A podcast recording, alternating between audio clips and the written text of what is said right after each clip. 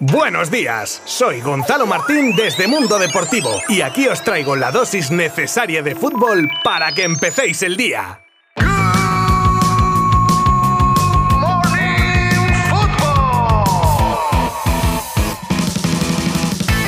Hola, ¿qué tal? Muy buenas a todo el mundo. Good Morning Fútbol de miércoles 19 de octubre de 2022 con muchas noticias y como novedad los partidos que se están disputando en esta jornada intersemanal a la que no estamos acostumbrados, pero que repasaremos al principio del episodio de hoy. Tendremos también caso Neymar, el portazo de Florentino Mbappé, un poco de previa del partido entre Barça y Villarreal de mañana, conversación entre Rubiales y Laporta tras el clásico que sale a la luz, un poco de resaca post balón de oro, etcétera. Os habla Gonzalo Martín desde Mundo Deportivo y empezamos en 3, 2, 1.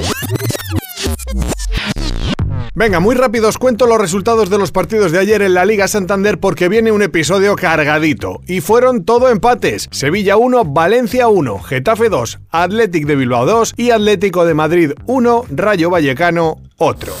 ¿Cómo está el caso Neymar 2? Amigos, vamos conociendo datos y declaraciones con el paso de los días y os voy a contar las últimas actualizaciones del mismo. Por ejemplo, las palabras del ex scouting del Barça, André Curie, que reconocía desmintiendo las palabras de Florentino que decía haber ofrecido 45 millones por el brasileño, que se ofrecieron 150 y 160. Luego Javier Faust deja claro que lo que el Barça pagó por el brasileño fue una opcionalidad y lo compara con lo que el Madrid hiciera hace años cuando fichó a Luis Figo. 10 millones que se pagaron sin negociación alguna, ya que Faust dice que se enteró cuando se lo comunicó el presidente del Barça.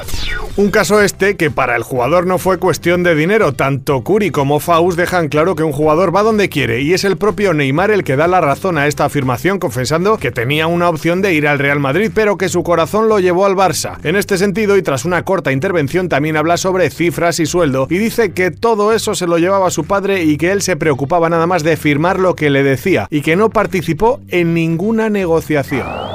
Y justo después de Neymar hablaba precisamente su padre, que decía que el acuerdo entre el Barça y NN se produjo en 2011 para que Neymar llegase libre en 2014, que así se lo comunicaron al Santos y que quien debía comunicarlo a DIS, propietaria del 40% de los derechos del jugador, no era él, sino el propio Santos, el cual junto al Barça son los que decidieron adelantar el fichaje un año. Seguiremos informando si aparece algo interesante. De todas maneras, podréis seguir más detalladamente el caso en nuestra web.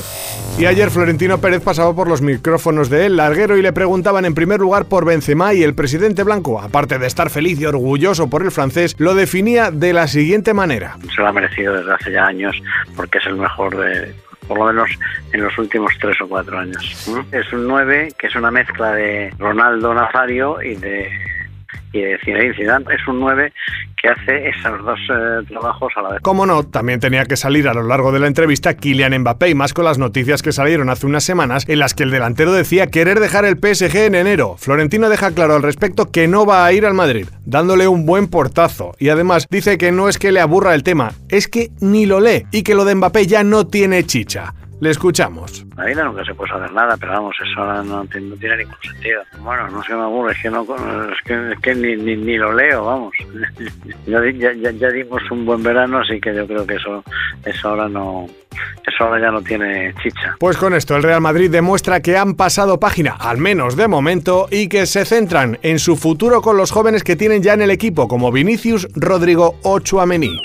Posibles cambios los que pueden darse en el Fútbol Club Barcelona de cara al partido contra el Villarreal. Primero, porque el equipo necesita una reacción tras los últimos malos resultados y con Ansu, Ferran o Gavi apuntando a un 11 del que podría caerse Busquets, que para qué nos vamos a engañar, aun siendo una pieza clave no está en su mejor momento ni mucho menos. De Jong se postularía como su sustituto. A ver si mañana os puedo confirmar alguno de estos cambios si Xavi nos cuenta algo al respecto en la rueda de prensa previa.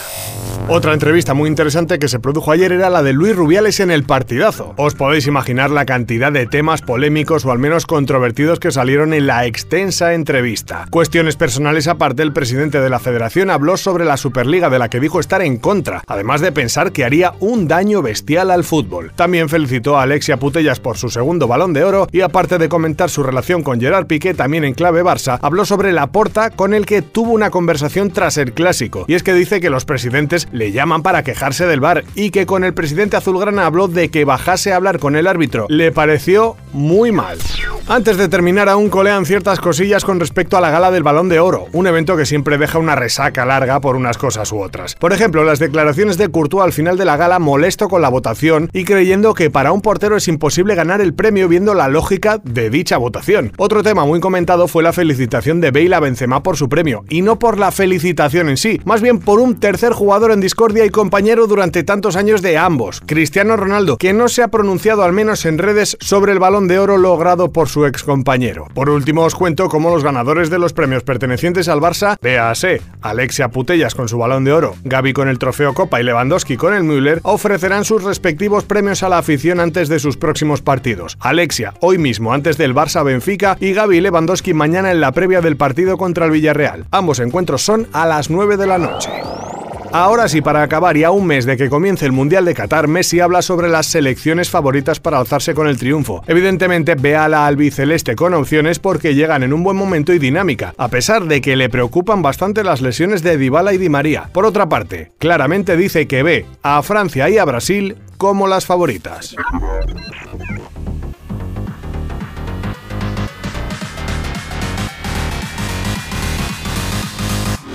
Y esto es todo. Os recuerdo que hoy se juegan el Real Valladolid Celta, el Cádiz Betis, Real Sociedad contra el Mallorca y por último el Elche Real Madrid. Mañana volvemos con mucho más, resultados de partidos, previas, sonidos, noticias. Así que os espero. Abrazo virtual.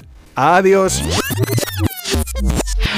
Mundo Deportivo te ha ofrecido Good Morning Football, la dosis necesaria de fútbol para comenzar el día.